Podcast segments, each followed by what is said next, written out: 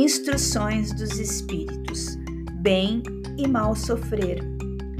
Quando Cristo disse: Bem-aventurados os aflitos, o reino dos céus lhes pertence, não se referia de modo geral aos que sofrem, visto que sofrem todos os que se encontram na terra, quer ocupem tronos, quer jazam sobre a palha. Mas, ah, poucos sofrem bem, poucos compreendem que somente as provas bem suportadas podem conduzi-los ao reino dos céus. O desânimo é uma falta. Deus vos recusa consolações desde que vos falte coragem. A prece é um apoio para a alma. Contudo, não basta. É preciso tenha por base uma fé viva na bondade de Deus. Ele já muitas vezes vos disse que não coloca fardos pesados em ombros fracos. O fardo é proporcionado às forças, como a recompensa o será a resignação e a coragem. Mais opulenta será a recompensa do que penosa a aflição.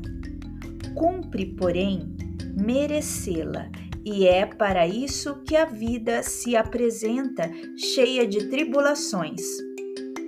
O militar que não é mandado para as linhas de fogo fica descontente porque o repouso no campo nenhuma ascensão de posto lhe faculta. Sede, pois, como militar, e não desejeis um repouso em que o vosso corpo se enervaria e se entorpeceria a vossa alma. Alegrai-vos quando Deus vos enviar para a luta. Não consiste esta no fogo da batalha, mas nos amargores da vida, em que às vezes de mais coragem se há mister do que num combate sangrento, porquanto não é raro que aquele que se mantém firme em presença do inimigo fraqueje nas tenazes de uma pena moral.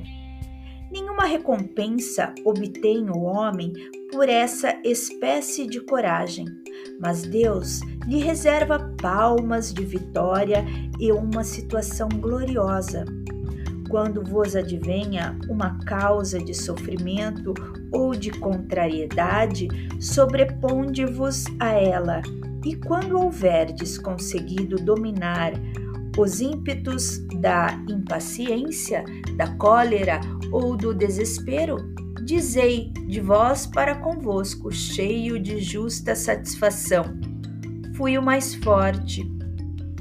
Bem-aventurados os aflitos? Pode então traduzir-se assim: Bem-aventurados os que têm ocasião de provar sua fé, sua firmeza, sua perseverança e sua submissão à vontade de Deus, porque terão centuplicada a alegria que lhes falta na terra, porque depois do labor virá o repouso.